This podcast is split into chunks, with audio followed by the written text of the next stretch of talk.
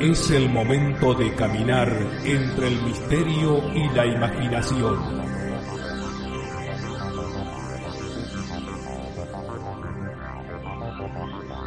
Es el momento de caminar al filo de la realidad.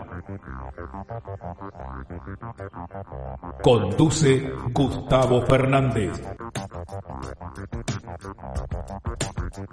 Junto a Quique Marzo y Emanuel Yudice.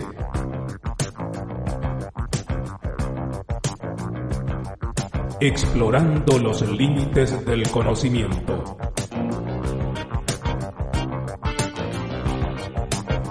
Locución José Ruiz Díaz. Salgo rápidamente de los tallos y voy a otro tema que el grupo IPEC ha investigado muy de cerca y si no lo conocen es interesante que lo conozcan. ¿Oyeron hablar del caso de, en un pueblo de Entre Ríos donde un chico fue teletransportado? Sí, ustedes más bien lo tienen que conocer. No, no, es, no, Hay un pueblo muy pequeño, muy hermoso, muy bello, la gente es divina, macanuda, hermosa, querible. Digo todo esto porque Manuel es de ahí. Que se llama Villa Hernandarias. No es él, ¿no? ha crecido. Que se llama Villa Hernandarias. 100 kilómetros de la ciudad de Paraná, recostado sobre la, la, la, costa del río Paraná, pueblo turístico, pesquero, van a ver después algunas imágenes. En el año 2017, un chiquito en ese momento de 11 años, obviamente no, no damos el nombre, por una cuestión obvia, intervino la policía, intervino este, la justicia, intervino el COPNAF, que es el Consejo Provincial de la Niñez, Adolescencia y Familia, el organismo en, en, Entre Ríos que precisamente protege o vela por los chicos. Ahí tienen un recorrido con, con el dron del IPEC por el área eh, del río Paraná frente a Hernandarias y donde nace una historia que les voy a contar rápidamente. Eh, este chiquito, hijo de pescadores, un chico muy pobre, muy recatadito, muy tranquilito, una noche, voy a hacer una descripción muy rápida y sencilla del hecho, Sale con el hermano mayor y la hermana menor de la casa donde iban a comer. La mamá lo manda a otra casillita, que tiene unas casillas chiquitas ahí, eh, digamos, muy sencillas, a buscar unos cubiertos. Entonces se adelanta, déjame esa congelada por favor, ¿sí? Déjamela ahí. Se adelanta el hermano mayor para forcejear con la puerta. Atrás se queda este chico, X, y un poquito más atrás se queda la nenita, ¿no? De dos anitos. Y de pronto el hermano mayor que estaba abriendo siente atrás como un flash. Y cuando gira, el chico X ya no estaba. Y la nenita abre los ojos y le dice, Cuco, Cuco. ¿Qué pasó? ¿Que dónde se metió? Que miran, que lo buscan fulano, lo llaman, fulano. Agarra a la nena, vuelve, le dice a la familia, este, fulano, raro, ¿por qué es tan tímido, tan calladito? Sale la familia, lo empiezan a llamar, se empiezan a preocupar. ¿Pero cómo? Pero no puedo salir corriendo. Lo habría visto, lo habrías escuchado. Los perros habrían ladrado, la zona está llena de perros. Y habría sido un concierto, no se escuchó ningún auto, ninguna moto. A los 10 minutos suena el celular. Le tenía el celular consigo, celular chiquitito, de esos viejos, de SMS. ¿no? La madre lo empieza a llamar al celular. ¿ya? Fuera de servicio, fuera, fuera de área de cobertura fuera de cobertura, fuera de cobertura, y a los 10 minutos logra comunicarse. Mami, mami, no sé qué pasó, ¿y dónde estás? No sé, no sé qué pasó, había una luz y no, no sé. A ver, describime dónde estás. Y describe un lugar que es una parada de colectivos en la entrada de Villa Hernandarias. El círculo fucsia superior es donde se produce la desaparición. El círculo fucsia inferior es donde aparece. Tres caminos probables. En línea recta, imposible porque tendría que haber volado, ¿verdad? 1500 metros. El camino corto a pie, 2000 metros. Y el camino más corto en vehículo, 2000 metros también. No hay nadie que haya escuchado, porque lo primero, inclusive este chico fue muy bastardeado por la prensa entrerriana, porque cuando el caso se conoció, o sea, se lo comenta un policía a un periodista de una FM, el periodista le empieza a dar difusión y sabe cómo, cómo funciona la mecánica, ¿no? Entonces lo primero que era una joda adolescente, que, que había fumado, que eso pasa porque toman alcohol muy chiquitos, o sea, lo primero es el descrédito. Cuando empezamos a investigar, gracias a Emanuel, que es muy conocido y querido en el pueblo, de hecho somos los únicos investigadores a quienes la familia quiere aceptar hablar y frente a, los únicos que se prestaron a dar su testimonio en las cámaras, precisamente porque están cansados y, en una de las entrevistas que hacemos lloran por los insultos y el maltrato, no del pueblo, que lo quiere mucho, que este chico lo aprecia, lo considera un chico muy serio, muy respetuoso, sino de los medios que empezaron a caer en el lugar. Lo primero que observamos es decir, ¿qué es lo que ocurre? Cuando el, nene le dice a la mamá dónde está, esta, esta, gente no tiene auto, le pide a un vecino si los podía llevar en el auto. Van rápidamente con el automóvil, lo encuentran sentado en esa parada de colectivo, al chico llorando. Dice que él, cuando abrió los ojos, estaba acostado en la parada y que no sabía cómo llegó ahí. Y recuerda que antes de desaparecer, vio como una bola de luz a su lado. Recuerden este dato porque va a empalmar con algo que nosotros venimos investigando paralelamente.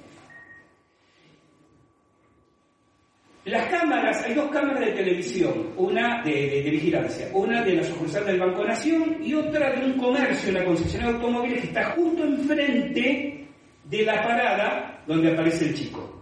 La parada no aparece en cámara porque la cámara tiene como una orientación y la parada queda fuera del foco.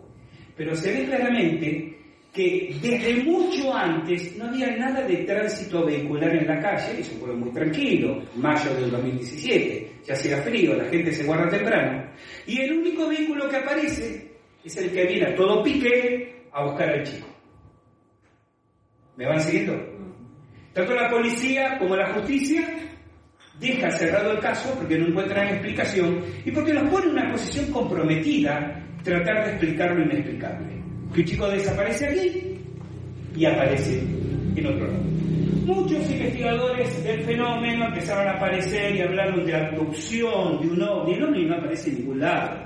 O sea, salvo que ustedes consideren el ovni esa esfera luminosa que el chico vio al lado en un momento no aparece ninguna de luz que baja del cielo, el chico simplemente se desmaterializa y aparece a esa distancia.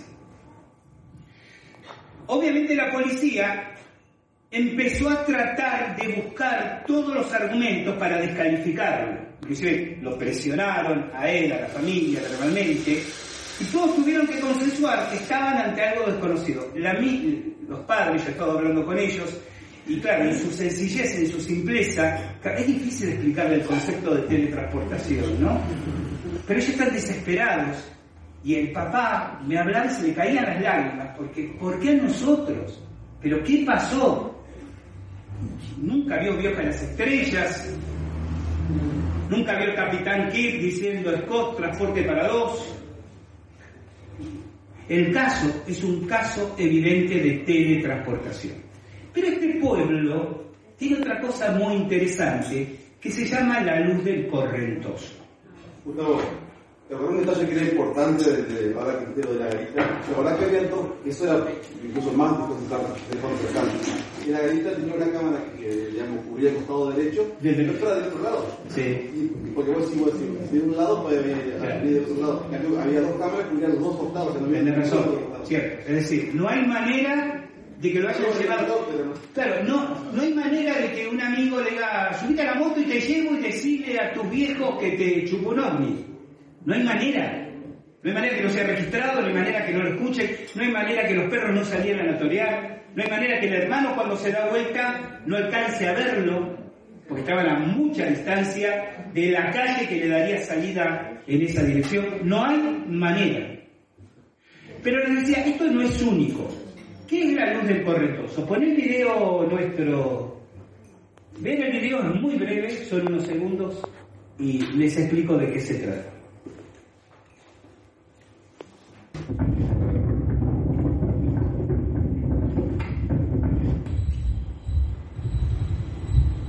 Observen esa luz y ya te cuento la historia.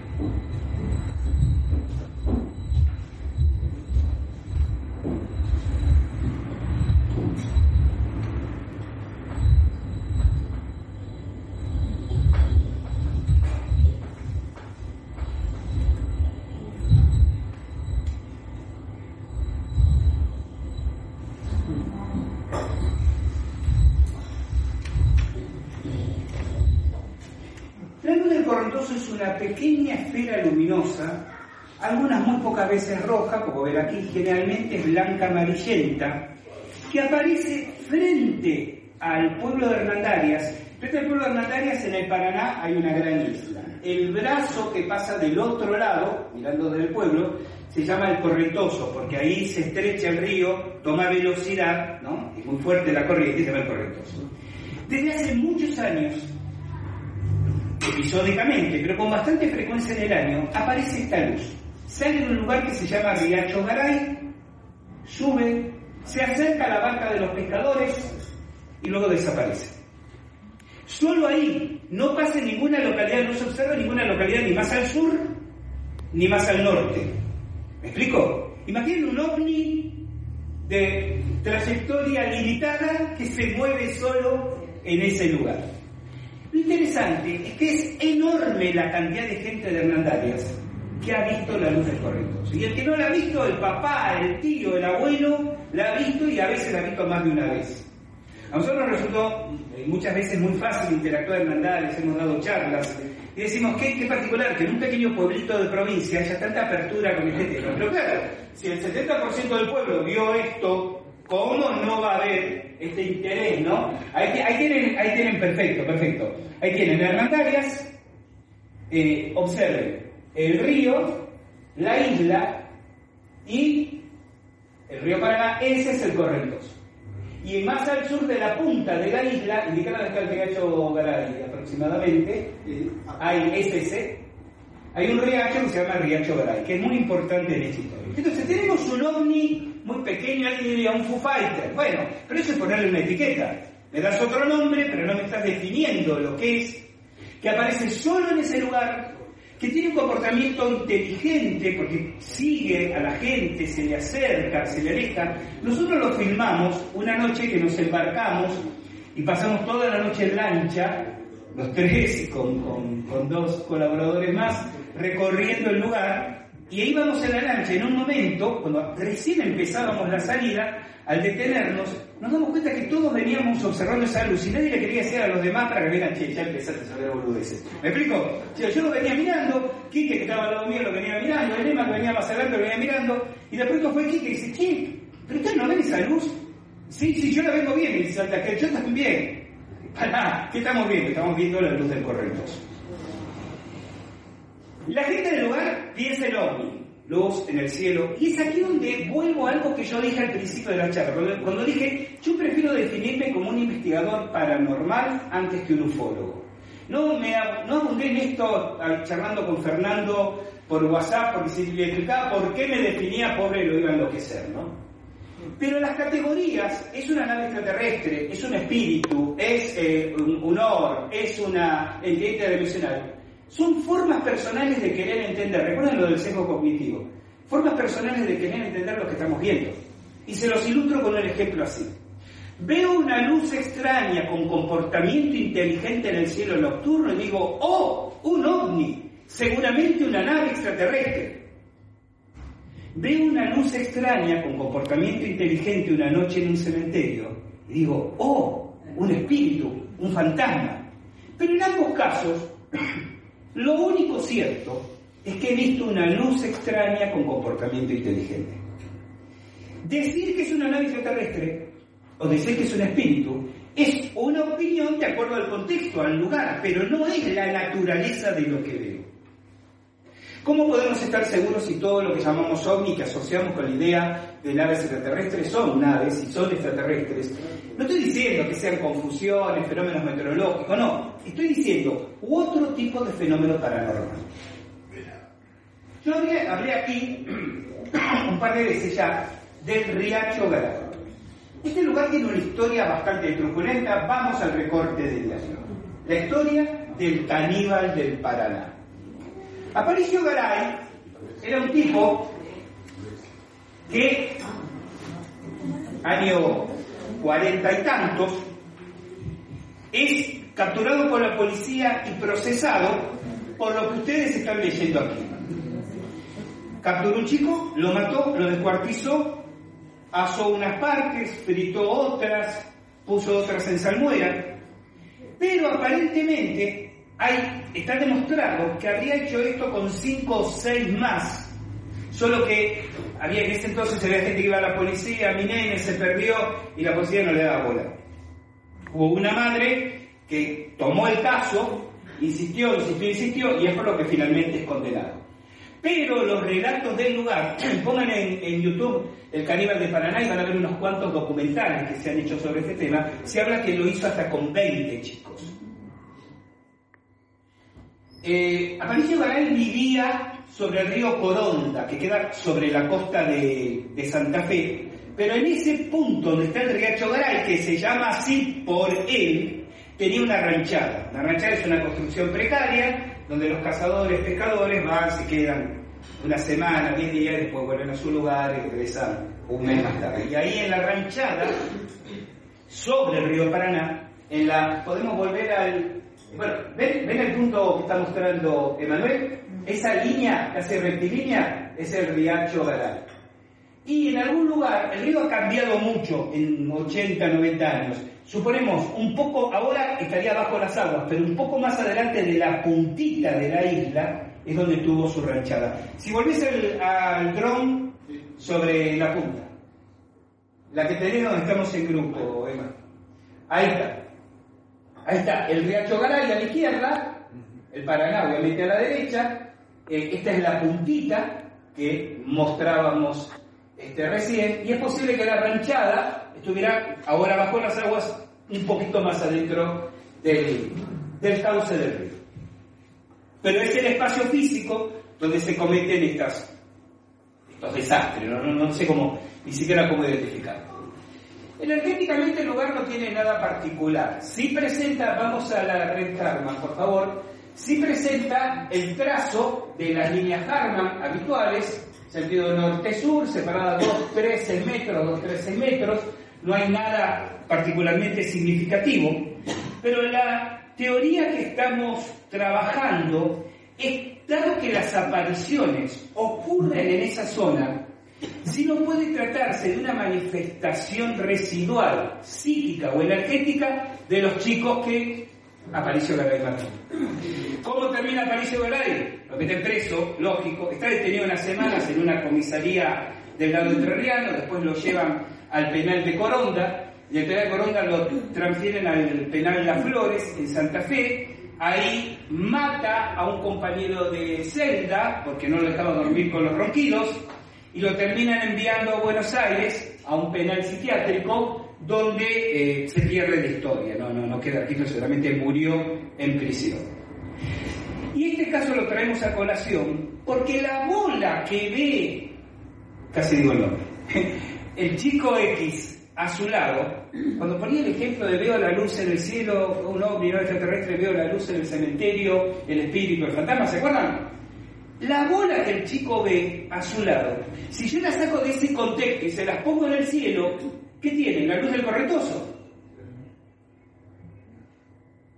Es aquí, y ya me detengo, donde entendemos que algunos fenómenos que naturalmente vamos para el lado del ufológico, esto es abducción y demás, si empezamos a escarbar finito, descubrimos que posiblemente tengan un matiz parapsicológico que no agota, que no excluye la hipótesis extraterrestre, sino que, porque ese es otro tema, y lo digo como reflexión final, ¿por qué somos tan extremistas? Yo creo que los ovnis son extraterrestres. No, para mí son demonios. No, para mí son seres de otra dimensión. No, para mí son proyecciones psíquicas de la gente. Un ovni, por definición, es lo que no sabemos qué es. Es decir, no es un avión, no es un globo sonda, no es un pájaro, no es Superman, es un objeto no identificado. Adjudicarle una categoría extraterrestre, espiritual, parapsicológico, psíquico, es una cuestión personal. Lo que englobamos como OVNI puede ser distintos tipos de fenómenos no identificados, quizás algunos de origen extraterrestre, quizás algunos de origen paranormal. ¿Se comprende? Seguimos, por supuesto, con este caso abierto más enfocado ahora en el tema de la luz del correntoso, con este pobre chico que lo dejamos crecer y vivir su vida, que es lo que se merece, pero es un ejemplo del tipo de trabajos de campo que hace nuestro grupo. Dicho cual, Dicho lo cual, y después de aburrirlo durante una hora y media, gente llegó al final. Si alguien tiene alguna pregunta o alguna acotación, bienvenido sea, y si no, de mi parte, un millón de gracias. Eh, sí, no sé cómo lo manejas. ¿eh? Sí, todo. Bueno, no sé si alguien quiere hacer alguna acotación, alguna pregunta. Ahí estamos. Eh, así, ¿me escuchan? Eh, al niño X, ¿no se le ocurrió hacer alguna eh, terapia de, de hipnosis como para ver si tuvo algún episodio? El minutos? problema es su minoría de edad. Yo les contaba que intervino la justicia. La justicia intervino eh, al chico cuando lo- los padres lo encuentran. Lo primero que hacen es lo llevan al hospital.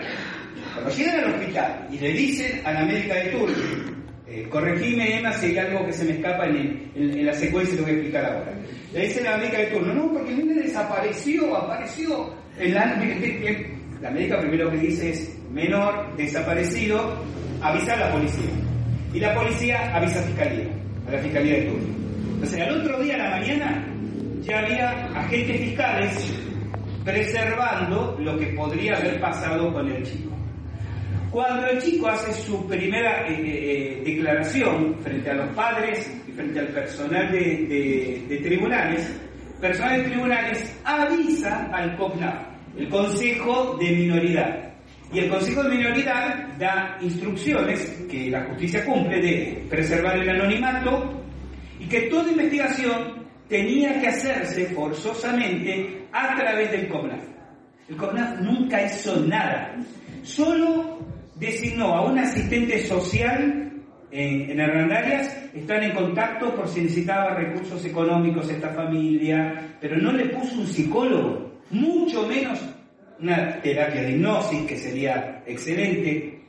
Cuando nosotros empezamos a ser recibidos por la familia, la asistente social se entera, pero como tenemos muy buen diálogo, bueno, está bien muchachos, investiguen, informen, pero no intervengan clínicamente. Teníamos inclusive designado un psicólogo clínico en Paraná, cuyos honorarios íbamos a pagar nosotros, para que comenzara a hacer tratamiento con el chico, pero la asistente social nos dice, no podés tocarlo, no lo podés sentar, solo puede ir un médico si baja la orden de tribunales. Nunca bajó nada, me equivoco de más, ni del CONAF, ni de tribunales, ni nada, pero al mismo tiempo nos cerraron a nosotros, nos ataron manos y no podemos hacer nada. Teníamos pensado, lo que pasa es que ese año de pandemia también fue muy difícil, el papá de este chico enfermó muy gravemente, por suerte mejoró, pero tuvo un año de porquería. Estamos diciendo, esperando, bueno, esperemos que cumpla la mayoría de edad y vamos para atrás. Pero tenemos que respetar esos tiempos. Una pregunta. Sí. La edad del nene más o menos coincidía con la edad de los chicos que, como que le pasó esa atrocidad. Sí. Más o menos. Sí, porque los el, el chico asesinado tenía 11 años. ¿Viste el titular del periódico? Y este chico tenía 11 años.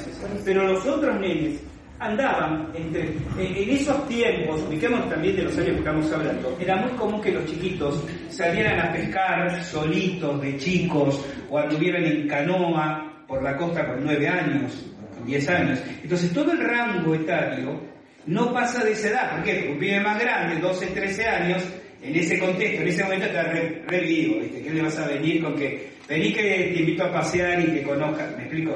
Pero sí, sí, esa es una observación acertada. Está, y encima, el único caso sobre el cual se lo procesa tiene la misma edad que el chico X. Perdóname, Sí.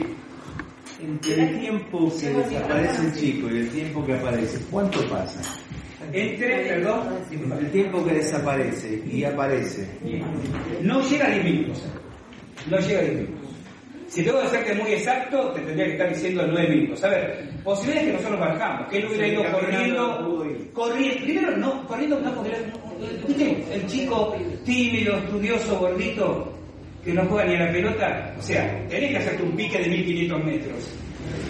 Punto número. Además no es su naturaleza, es, es- es el más asustado de toda esta historia. Pero vamos a suponer que fuera un gran fabulador. Primero, tiene que hacer un pique para desaparecer del campo visual del hermano. El hermano siente la luz, se da vuelta, no lo ve cuando mira a la nena, la nena dice cuco. La nena no dice X allá, con sus dos añitos, dice cucu y se lo queda mirando. No ladra ningún perro. Vos llegas en esas calles a correr, a pasar caminando, y te ladran todos los perros del vecindario. Pero cualquiera que viva, eh, acá en Capilla, pues no sé si hay tanta cantidad de perros, pero sabe que es así, andan los perros, andan a- en la noche caminando, pero además, vamos a suponer que, no sé, que, que- que- los perros, como eran del barrio y los conocían, no eran de barrio. Vamos a, a- a seguir suponiendo. El problema de suponer, suponer, suponer, es que terminamos en cualquier lado. Pero admitamos que los perros no le ladran porque no, no conocían. Tiene que hacer 1500 metros corriendo. Hace un cálculo muy fácil. ¿Cuánto caminamos normalmente? ¿Cuánto ocupamos en caminar 100 metros? Minuto, minuto y medio. 1500 metros te llevan 15 minutos, ya está fuera de tiempo. Si no es vehículo, tiene que estar corriendo. No, este chico no. Pero además, si lo hubiera hecho corriendo, como estábamos explicando con Emanuel, las cámaras lo hubieran tomado. Este es el gran problema para la justicia. La justicia creyó, la policía creyó que cuando recuperaban los discos iba a aparecer un auto, una bici, una moto, ah, ahí va, X, este, o quizás lo llevan a X. El tema es que las dos cámaras de la, de entrada, o sea, como bien dice Emma, del negocio, y la del Banco Nación, tres cámaras, no muestran nada. Pero no es que no muestran otra, otras personas, no muestran a nadie. A esa hora está todo el mundo en casa. Comiendo, durmiendo, porque la gente ahí labura en el campo y se levanta muy temprano. O sea, no hay manera que no haya quedado registrado en cualquiera. Son las únicas tres trayectorias posibles las que mostramos. Y están medidas y medido el kilometraje. No hay manera. Pero es que las huellas de correr suponen que corre, no tierra. Tierra, tierra. Pero es que además este, suponen que corrió y yo ni siquiera busco la huella por todo esto que dije antes. El pibe no está, no estaba y no está, no sigue estando en las condiciones físicas para, para, para, para un pique de 1500 metros. Ni menos. Además, ¿qué lo hubiera motivado a salir corriendo? Bueno, ahí tenés. Cuando el periodismo lo empieza a relajar, el planteo es joda de pendejos. Esta cosa de, ah, voy a hacer una, jodita. Si tuvi- tuvo más para perder toda esta familia todos los años que para ganar. No aceptaron un mango de nadie. Quisieron ir, fueron medios de prensa de Buenos Aires, donde te pongo los pesos al padre, padre pescador. Pero no pescador de una empresa de pesca. Pescador de permayo, ¿sí? De línea, de, de arrastre. Gustavo, ¿ahí, se ve mi modo ahí la punta o no? ¿Cómo? ¿Se ve la, la punta del moto o no? Sí. Sí, acá está la garita, ahí. Una cámara apunta a la La parada del colectivo donde apareció. De eso está hablando. Una cámara apunta, apunta de, de la punta de la garita para este lado, o sea que es imposible que venga por este lado no se vea, y la otra punta acá para este lado. No hay forma de que, De que, de no entrar en el campo visual. el que venga para acá tiene que ver la cámara de este lado y que venga para el helicóptero no. No hay forma de que la.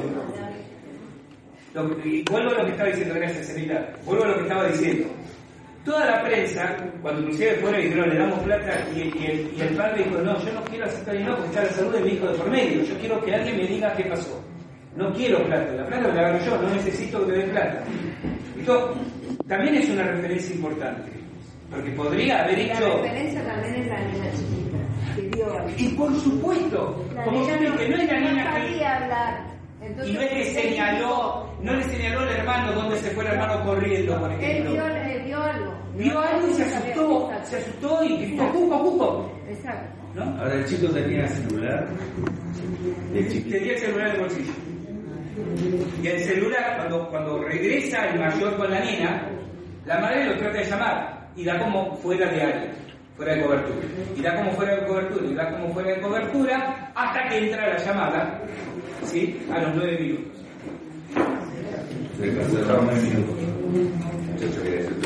Sí.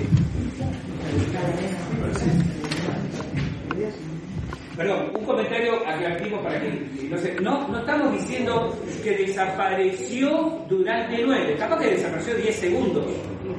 Y el resto se quedó en la garita, congelado, como de hecho cuenta que pasó, ni siquiera se le ocurrió, busco, llamo, empiezo a caminar. Estaba aterrado hasta que la madre lo llama y dice, no te movas, les ubicaron donde era, te vamos a buscar. Incluso yo- Nosotros tenemos eh, amigos del, del director del hospital, ¿se acuerda de que tuvo un rato largo hasta que el chico le preguntaba esa pregunta y no, no respondía nada? Creo que estaba como choqueado. Después de los cinco minutos, y y estaba. Tenemos las fotos que, que, que tomó el vecino cuando le, por, lo extraño, porque no se quiso meter en algún problema, chico, por las dudas, en su celular también, muy sencillito, cuando la vecina le pide prestado el auto. O sea, los mensajes desesperados de la vecina y después la vecina sale a buscarlo, ¿no? Le manda mensajes, supongo habrá pensado que capaz que estaba durmiendo ya, para decirlo, por favor. Entonces, es, co- es- es consistente el relato de todos en este concierto. Disculpame, sí.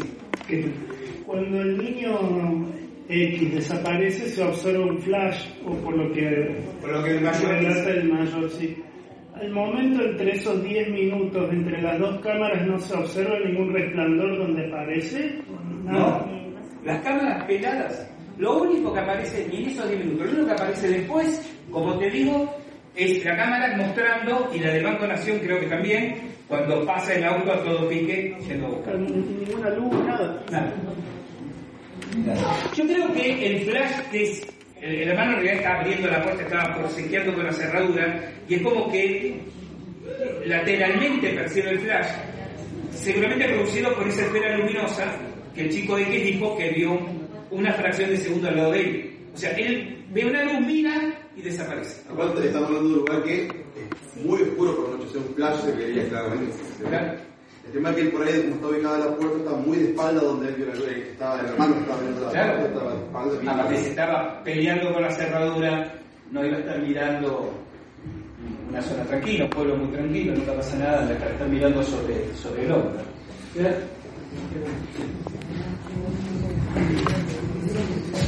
Sí, volviendo al tema del gigante y la radiación que se encontró en ese momento, ¿cuál es tu explicación de esa radiación? No, ninguna. Me adelanto que igual te interrumpa. Sí, Yo no puedo explicar cuando todavía no tengo la evidencia Claro. sobre la cual pensar la explicación. Claro, sí, sí, sí. Especular sí. Especular podemos especular mucho. Y la segunda pregunta es, Juan Mori se comunicaba con Silvio Schwartz en su rumano natal, digamos, antiguo. húngaro antiguo, bueno. ¿Cuál es la explicación de que los Schwartz tengan el mismo idioma que el húngaro antiguo? Porque eso no cierra de ninguna forma. Claro. Las dos, las dos respuestas. Yo no tengo explicación para la radiación, pero sí, como te decía, tengo una especulación. Que es que esos gigantes no sean humanos. Y que como parte de su tecnología, algo quedó sepultado junto con los cuerpos. O que los atacaron con un arma y quedó la radiación en el lugar. Que sería muy lejos. Sí, pero no, ¿sabes por qué no? Porque sería demasiado localizado y además es el punto es el punto de entierro o sea ahí tenemos que suponer que donde los mataron ahí mismo los enterraron pero la casa la gente la familia está a 300 metros y no tiene problema ¿no? yo creo que esto tiene que ver quizás con residuos radiactivos junto con los entierros esto fue lo primero y lo segundo con respecto al magiar que es el húngaro antiguo eh, yo estoy muy en contacto con investigadores húngaros, obviamente hablan español, yo no hablo húngaro, eh, del tema de los tallos. Y ellos dicen, en realidad, Morris no hablaba en magiar con ellos. Había palabras que decía Morris que reconocían ellos, que no es exactamente lo mismo, sino era un diálogo en magiar. Había ciertas palabras que ellos reconocían. Ahora, el magiar es una lengua realmente prehistórica. Y es muy posible que haya migrado en el planeta y que no la gramática, no la sintaxis, pero sí las palabras de situaciones o las palabras de personajes importantes se hayan ido incorporando a otras lenguas en distintas partes del, planeta. Porque no solo, no solo magiar, el vasco lo encontrás, por ejemplo, en grupos étnicos de Perú. Otra lengua prehistórica pero no encontrás latín. ¿Me explico? No encontrás algo que, que, que, que arrastre mucho las relaciones sánscrito. Encontrás lenguas realmente prehistóricas. Posiblemente porque había una universalidad del conocimiento y ciertos términos de ciertas lenguas quedaron fijados o en la toponimia, ¿no? O en las estructuras sociales de estos pueblos. Pero con estos detalles, no es que hablaran en magiar.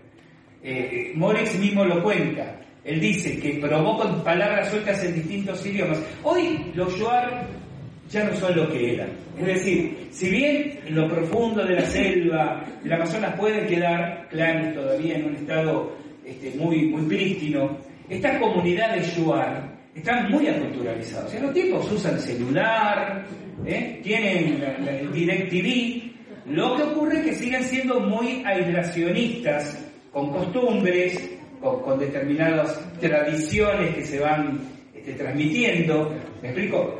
Ya no es el Yuar tan puro que se encontró Morix en su momento. Entonces Morix empezaba a, en sus intentos de comunicación, Morix se había dedicado a la explotación de minas, porque hay mucho oro en Ecuador, entonces él era un explorador de nuevas minas, después las denunciaba y vendía los derechos, no las explotaba él, descubría las minas, la- las minas, las denunciaba protocolarmente, por eso va lo de Peña Mateus y denuncia la cueva, y después vendía los derechos.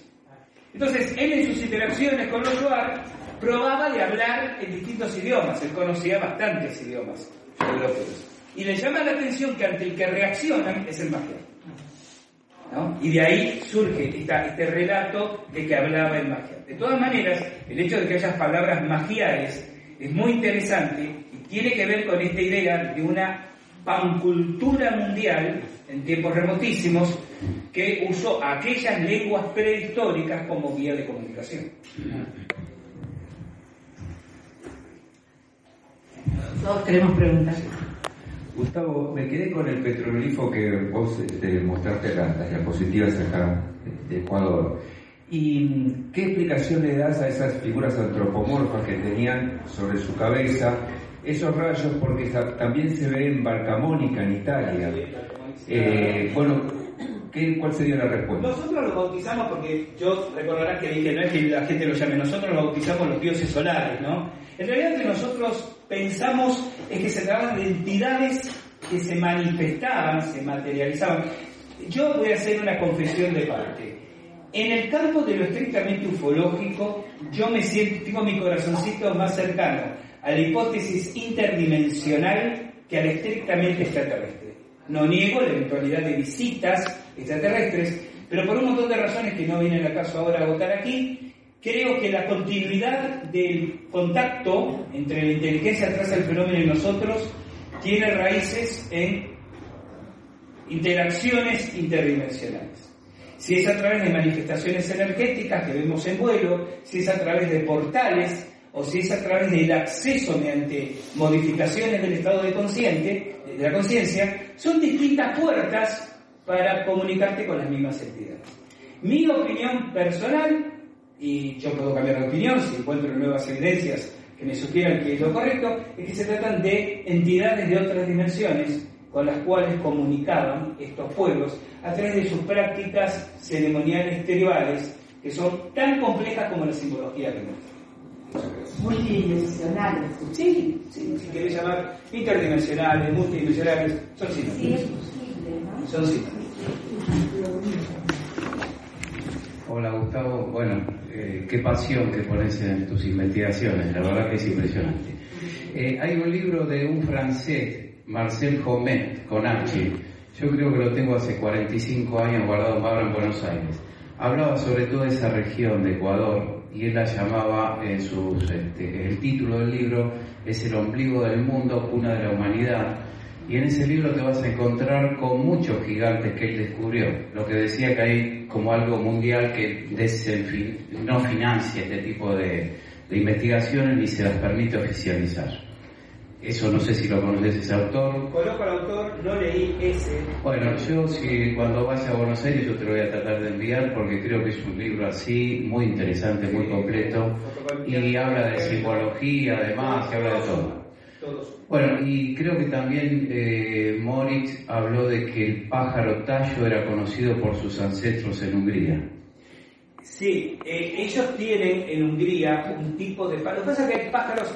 El, el guácaro de, de Venezuela, por ejemplo, es un pájaro muy similar al tallo. Pájaros eh, nocturnos, eh, viven en cuevas, salen muy poco al exterior, son insectívoros y producen una secreción aceitosa de las plumas que es en realidad por los cuales se los captura, por la carne y por ese aceite que se usa para encender lámparas y demás.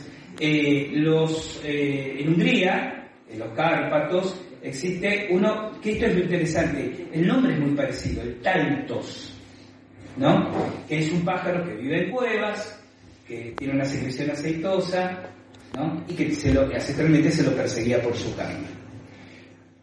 ¿Cuál es la razón o, o qué podemos inferir de esta relación? Es interesante, pero no sé qué concluir. Si la conclusión es, debe haber cavernas subterráneas que pasan por debajo del océano y que llegan a Hungría, por donde estos pájaros van de un lado al otro, vuelvo a lo que dije, por eso lo dije al principio, y el que avisa no es traidor, una cosa es que sea posible y otra cosa es que sea probable. Es decir, alguien me puede decir, no, es posible que vayan por un mundo, por una tierra hueca, y sí, sí, bueno, es posible, pero dame algún elemento en que afirmarme en esa mirada. ¿Se entiende? Yo también puedo suponer que es común que haya especies biológicas que por entornos este, fitogeográficos y geológicos similares evolucionan con características similares. ¿Se entiende lo que quiero decir? Que una especie, especie de pájaro en las cavernas de Hungría haya evolucionado de una forma similar a la especie de pájaro que evolucionó en Ecuador. La proximidad, no, no es exactamente, pero la proximidad de los nombres es algo interesante, tantos, tallo, ¿no? ¿De acuerdo? Pero no me permite extrapolar una conclusión. Son esas cosas que a mí me gusta decir, interesante, lo anoto, pero no digo, tengo que explicar esto, porque eso sería un cierre cognitivo que responde más a las ansiedades psicológicas que a la evidencia, ¿no? Gustavo, ¿te explicó Goyen Aguado o, o, pudiste saber vos eh, qué hacía Armstrong ahí? Porque era, a ver, era un astronauta, era un tipo especializado en otra cosa, en las cosas terrestres, y lo enviaron supuestamente como el jefe de esa expedición. Yo tengo dos versiones. A ver, dale. La versión de Julio, hay un, libro que se consigue en PDF y si les interesa me contactan y yo se los comparto, se llama Lírico y Profundo, que es una biografía de Julio Goyen Aguado, escrita por quien fue su mejor amigo en vida, Guillermo Aguirre. Yo con Guillermo Aguirre tuve muchísimo con contacto, era la persona que tenía esas láminas de cobre, plata y oro que yo les conté, me había mostrado una vez. Eh, Guillermo escribe sobre la vida en general de Goyen Aguado, es apasionante la historia de este tipo, y por supuesto con varios capítulos dedicados a los tallos. Guillermo estaba convencido de la versión que Julio nos comentó en grupo una vez en el Centro Argentino de Espeleología, estábamos Alex Chionetti y yo, amigos de la infancia, entre un grupo de gente, creo que estaba, creo que estaba extrañado también en esa reunión. ¿no? Sí, seguro, porque además era del CAE. Y él cuenta de que Armstrong era mormón y era un alto ejecutivo de la iglesia mormona. Yo comenté antes que los mormones lo habían contactado, y esto es verdad, esto está bien documentado, lo venían contactando a Morix porque ellos querían financiar las expediciones, pero con la idea de que si aparecían esas láminas de oro fueran parte del libro de Mormon, el libro del ángel Moroni, que es donde se fundamenta su dogma. Entonces, la, la condición de ponerlo a Armstrong como funcionario importante de la iglesia mormona era garantizarse respuesta periodística en todo el mundo a lo que se fuera encontrar. ¿Me explico? Es en realidad la idea es, vamos a tener a alguien importante, porque si encontramos algo, todo el mundo le va a hacer una nota a Armstrong contando lo que encontraron. Y Julio, Julio estuvo en la expedición, en la expedición que organizó Hall, Stanley Hall precisamente, un escocés que murió en Ecuador, apasionado y toda su vida dedicó a la investigación del tema de los tallos. Julio sostenía no que era el jefe, pero que era uno de los que tomaba decisiones. Ahora, tengo la versión de Jaime Rodríguez. Jaime Rodríguez es un ufólogo ecuatoriano, un tipo muy respetable, de décadas de trayectoria, un tipo que ha investigado el tema también en profundidad, que, conoce, que conoció durante muchos años a, a Hall y a los militares ecuatorianos que participaron de la expedición. Y Jaime dice dos cosas interesantes. cuando se habla de las cajas, las 12 grandes cajas que sacaron y no permitieron, él dice, los Joer no estaban ahí cuando bajamos equipos, fueron a ayudar a cargar los equipos hasta el río. Las cajas eran de los equipos que habíamos sacado, decían los militares, y que los indígenas no habían visto que habíamos entrado primero. Lo otro que dice es que Neil baja un, ni siquiera un día, baja a la cueva, se saca unas fotos, sale, se quedó en el campamento base, que está a unos 800 metros de la cueva, y se pasó toda la expedición en pedo chupando whisky. Bien. Una es la versión de Julio, que estuvo ahí, otra es la versión de los militares, yo a Jaime Cesteo le creo totalmente, entonces no gana ni pierde nada, es un tipo muy creíble, la versión de los militares que estuvieron ahí. No sé qué pasó realmente. Quiero volver a los gigantes, Loja, la comunidad de Changaiminas, y te quiero preguntar por un monte que hay cerca de donde está la familia de Lucía, si tuviste oportunidad de incursionar en la zona, porque en el 2019 le hicimos una entrevista a Rodrigo Hidalgo, que andaba por la zona investigando. Según él, en esa colina, que no recuerdo el nombre, habría más enterramientos. Eh, Gonzánama, la ciudad, se encuentra en, lo, que podríamos llamar el departamento, como se decir, de Changaimina. Eh, yo les decía que hay referencias de que hay otros enterramientos. Y a toda la zona, o sea, a todo Changaimina, la cosa de Changaimina es bastante grande, los nativos le dicen el cementerio de los dioses. Ese es el dato que tengo. Nosotros queremos ir detrás de evidencia física, concreta, o relatos de gente como los que les conté, ¿no? Pero evidentemente hay mucho más. Claro, te pregunto esto porque Jaime, en una entrevista que le hago hace muy poquito, me dice, ¿sabes lo que pasa? Que en ese cerro ahora han puesto una gran cruz. Bueno, ahora cuando vuelvas, fíjate, como que la Iglesia Católica se ha apoderado de esa zona y no permite las excavaciones. Yo, yo no sé a qué cerro, el, a ver, ¿qué cerro? Si es un, un hervidero de cerro, ¿no? Y está lleno de cruces. La iglesia allá como aquí, chicos, ustedes lo tienen aquí en Uritorco, ¿eh? en San Marcos, en, que meten la cruz arriba. No, no sé en el caso de Jaime, si ya que me esto y que lo dice públicamente, si le voy a escribir, le voy a preguntar, ¿a qué cerro en concreto se refiere? Ahora, esto es muy personal. Que la iglesia te ponga una cruz no evita que uno vaya a una excavación. El problema es otro. En Cuenca, la ciudad de Cuenca es una ciudad hermosísima. Miren, yo no soy agente turístico de Ecuador, pero si me permiten un consejo, permítanse irse 15 días a Ecuador. Es un país hermoso, no es lo que les ofrecen los paquetes turísticos, pero es hermoso por donde lo vean. Y además tan chiquito que todo está cerca. El mar está a dos horas de los Andes, los Andes a dos horas de la selva. ¿Me explico? Es, es ideal. Y tiene una gente, los ecuatorianos son terriblemente cálidos y cordiales. Eh, pero en Cuenca, que es una ciudad hermosa, colonial, hay un problema que es lo que se llama la Liga Salesiana. Crespi era salesiano y los salesianos en la provincia de Azuay, Loja y Moral Santiago, desde la época de la conquista, son terriblemente fuertes. Censores, controladores de los medios, de los grandes capitales. Se sabe que buena parte del material de Crespi se lo llevaron los salesianos después que murió y lo que quedó se lo dieron al Banco Central del Oro y está un poquitito en exhibición en el Museo Pumapungo y el resto vienen hace cinco años diciendo que van a hacer un sitio de interpretación para acceder. Nosotros pudimos, tuvimos que obtener un permiso especial para acceder a ese material y que es lo que yo les comentaba anteriormente. Tienen artículos sobre el tema también en nuestro portal. Pero sabemos que las piezas más interesantes se las llevaron los salesianos. Y los salesianos en, en la selva siguen teniendo mucho, mucho peso. Entonces, el problema que nos podemos encontrar no es que hayan puesto una cruz. El problema es que se pasa un salesiano entre una visita y otra y la gente todavía diga, no, no, perdonen, pero el padre me dijo que no puedo dejarlo pasar. Ese sería el problema. ¿Puedo decir algo? Sí.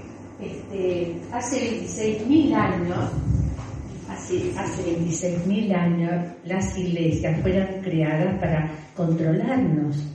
Así que ese servicio lo tienen siempre. Bueno, pero ahí son, por algo le dicen la liga, no sé si se entiende, ¿no? Sí. Y no era de la justicia, ¿Alguien más? ¿Alguna otra pregunta? Nos podríamos quedar toda, toda la noche. Una pregunta. Eh, eh, los lemurianos, ¿no eran gigantes también los lemurianos? Que después, eh, eh, cuando estuvo esa mm, pelea entre Lemuria y la Atlántida, los lemurianos este, emigraron hacia Bolivia, hacia las costas de, de- de Bolivia, toda esa zona, y eran gigantes, me parece, ¿no? Con, con absoluto, por supuesto, respeto a todo tipo de opinión. Este es lo que yo llamaría un ejemplo de sesgo de aceptación. Porque parte de una petición de principio. Antes de discutir si los lemurianos eran gigantes, tenemos prueba por si Lemuria existió. Usted me va a decir, no, se sabe que Lemuria existió. Y yo le, claro, yo la felicito, yo no lo sé. Yo no lo sé. Yo me pregunto. Tengo fuente de, Bueno, está bien, todos tenemos nuestras fuentes. Que hubo en, en el Pacífico, como que hubo en la Atlántida, eh, continente o grupos de islas significativas que desaparecieron, sí. ¿Le queremos llamar Lemuria? Bueno, le llamamos Lemuria. Eh, pero en realidad, el concepto de Lemuria es un concepto propio de la teosofía. Y la teosofía, es la que donde aparece mencionado, con Charles Leadbeater. Y Leadbeater dice recibir por lo que hoy llamaríamos una canalización este conocimiento. Podemos respetar o no la, la- la canalización. Lo que yo digo es una experiencia vivencial personal, la vivió Leadbeater yo no la viví. Leadbeater estaría más evolucionado que vos, Gustavo, y por eso recibí esa información. Seguramente. Yo me manejo con mi nivel de evolución. Mi nivel de evolución es el de las preguntas y el de reunir evidencias y el investigar en el terreno. En vez de ponerme a, a leer libros y escribir artículos con los libros que escribieron otros, sacamos dinero de nuestro bolsillo, nos tomamos aviones y nos recorremos un montón de lugares que hoy no, no mencioné, pero que puedo mencionar, como Rapalmi, por ejemplo, donde estuve un tiempo largo investigando los Moais, los, ah, los, los, eh, Ajus, que son las plataformas de los Moais, encontrando cosas que no se habían encontrado antes y documentando algo. Que esto me sirva a mí para decir, no, porque aquí hubo un continente desaparecido, tal vez gigante, tal vez no, que vino. Yo lo que puedo decir es que a Rapalmi, es decir, ¿sabes lo que es no? Y la de Pascua. A Isla de Pascua llegó un pueblo con cierta tecnología muy avanzada, donde sus leyendas dicen provenir de una isla que se había hundido en el mar. Levantan los Moais, hacen otras, otras cositas interesantes, de las cuales habitualmente no se habla, y son exterminados. Primero en luchas intestinas y después por las enfermedades que trae la conquista. ¿Existe una evidencia de Lemuria? Esto es opinión personal. Usted mi Gama dice, sí, sí, existe. Bien, yo no digo que no exista. Digo, yo tengo un gran signo de interrogación. Y yo convivo feliz con mis signos de interrogación. Me sigo haciendo preguntas. Por eso, si Lemuria hubiera, para mí, si Lemuria fuera una certeza, para mí, podría avanzar en su pregunta, si eran gigantes o no los lemurianos. Como Lemuria para mí no es una certeza, sino solo un tema de inquietud intelectual, tengo que demostrar mi ignorancia diciendo no tengo idea. Vamos con las últimas preguntas, agradeciendo todo el tiempo que Gustavo nos está dedicando. Eh, vos hablaste de tres etapas, ¿no es cierto?, en los petroglifos. La primera, rudimentaria podríamos decir, la segunda en evolución y la tercera era vuelta a ser rudimentaria.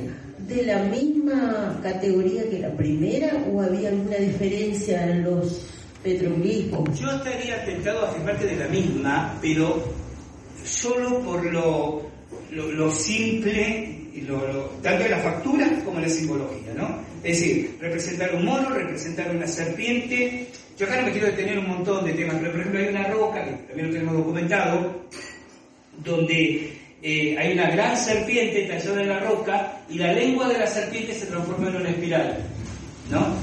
Independientemente de las vivencias. Yo tengo un método de investigación, mire, yo les voy a contar cuál es mi forma de investigar. Yo trabajo en tres planos, objetivo, objetivo subjetivo y subjetivo. Objetivo, vamos con los aparatitos, qué información tiene el dron, qué indican los detectores de campos electromagnéticos, qué me dice la brújula, los datos duros, fríos que me dan los equipos. Objetivo subjetivo, ¿cómo puedo ser yo vehículo para afinar la información que me dan los equipos. Y aquí estoy hablando básicamente de qué? De radiestesia. Voy con el péndulo, voy con, con varillas, y subjetivo, me siento, medito, me pongo en mi eje de equilibrio, hago mis mantras, mis invocaciones o mis ceremonias rituales, ¿qué me pasa? Y no tomo ninguno de estos tres niveles con preeminencia sobre los demás, ¿entiende? No digo, yo sentí que me hablaba un ángel cósmico de esto, entonces está, ni digo, ah, no. Como la brújula mostró tal cosa, listo, la cosa, muerto el perro, se acabó la radio. Yo tomo la información de esos tres planos y organizo cuando puedo organizar, a veces queda en espera de reunir más información, mis propias conclusiones. Entonces, no voy al punto personal, vivencial, de qué pasó cuando me senté a meditar en la espira de la, de la lengua de la, de la serpiente. Sí puedo citar que ahí la brújula también se corría a 180 grados, pero solo en el centro de la espiral. La movíamos del centro de la espiral y volvía a su posición.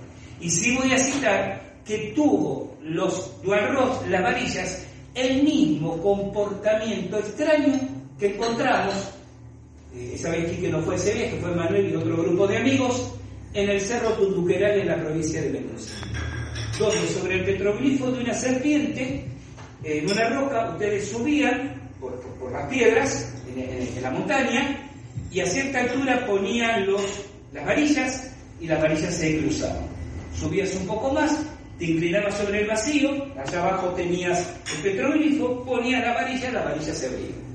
Trepabas un poco más, la sigo, ¿no? Te pones sobre la vertical, allá abajo está el petroglifo, se cruza, más arriba se abre. Esto radiestésicamente que habla de un remolino o vórtice energético. Esto mismo pasaba en la lengüita espiralada de la serpiente de Catalla. Exactamente. Esta. Bueno, ahí, ahí tienen el portal nuestro, ahí está abierto. Mostrar el home del portal después de paso, para que tengan una idea de cómo es. Bueno, ahí tienen la foto. ¿eh? Bueno, ese es el portal.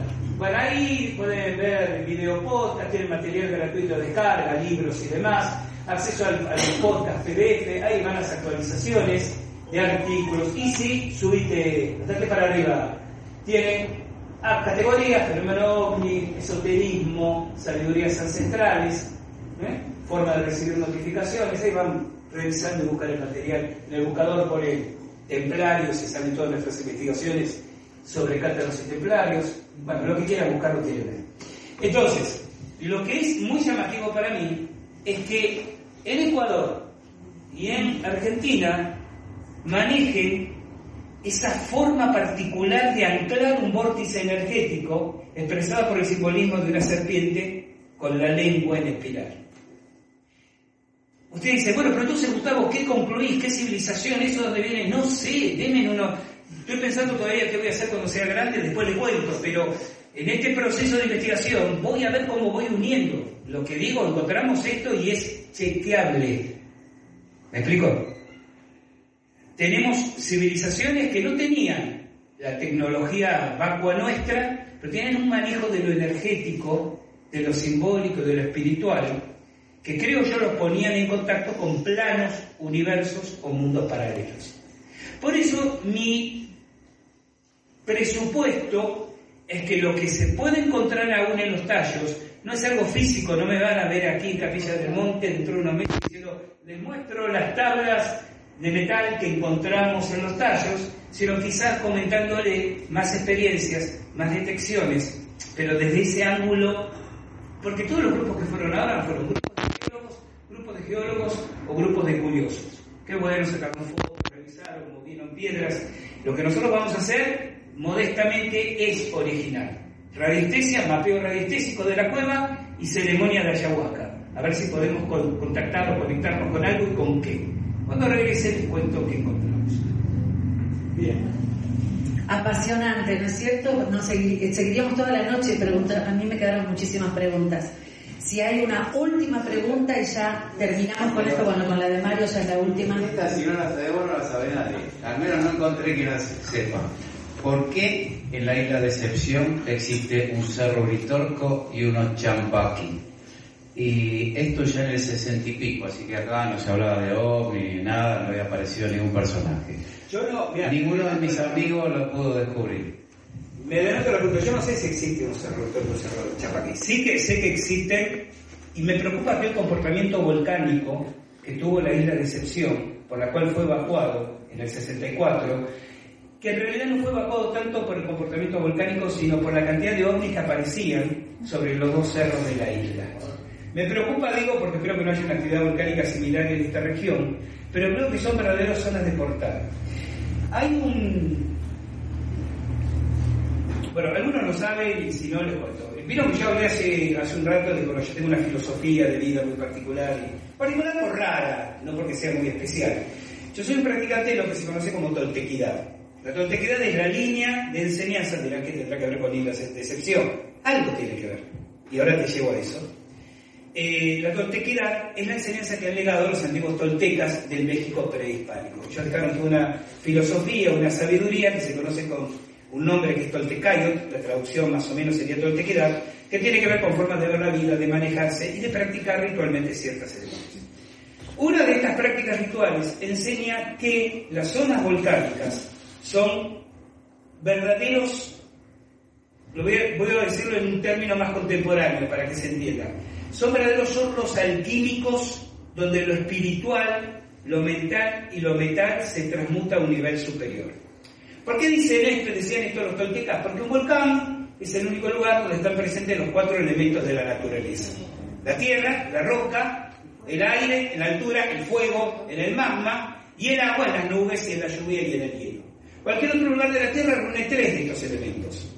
En los únicos puntos en, en, la Tierra donde los cuatro elementos de la naturaleza se reúnen es en las áreas volcánicas. Entonces yo decía que las áreas volcánicas eran lugares que si se trabajaban ceremonialmente de cierta manera, abrían puertas a otros universos.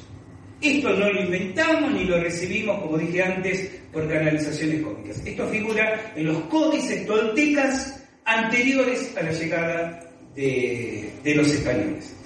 Entonces, yo no sé si Decepción es la isla, digo, ¿no? Sí, Antártida, no, no lo dijiste.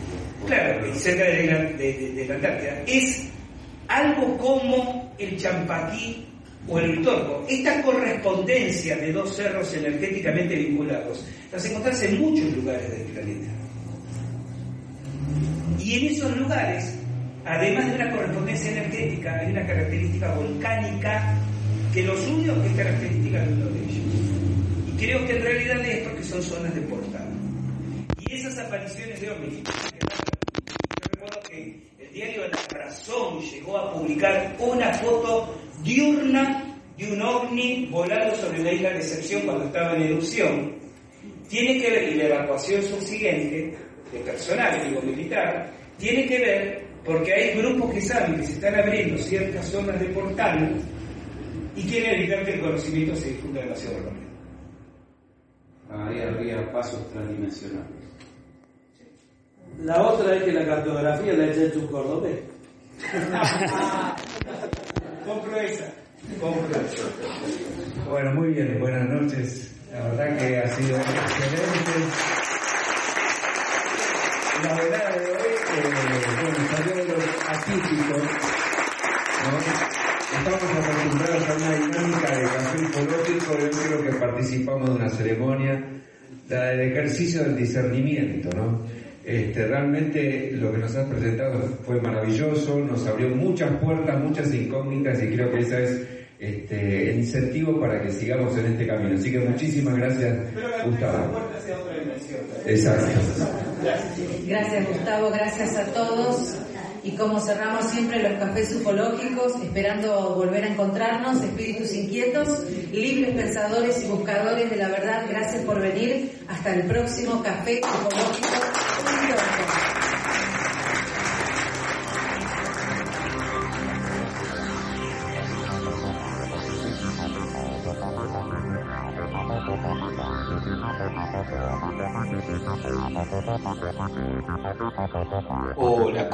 Tal vez hace poco tiempo que estás escuchando Al filo de la realidad.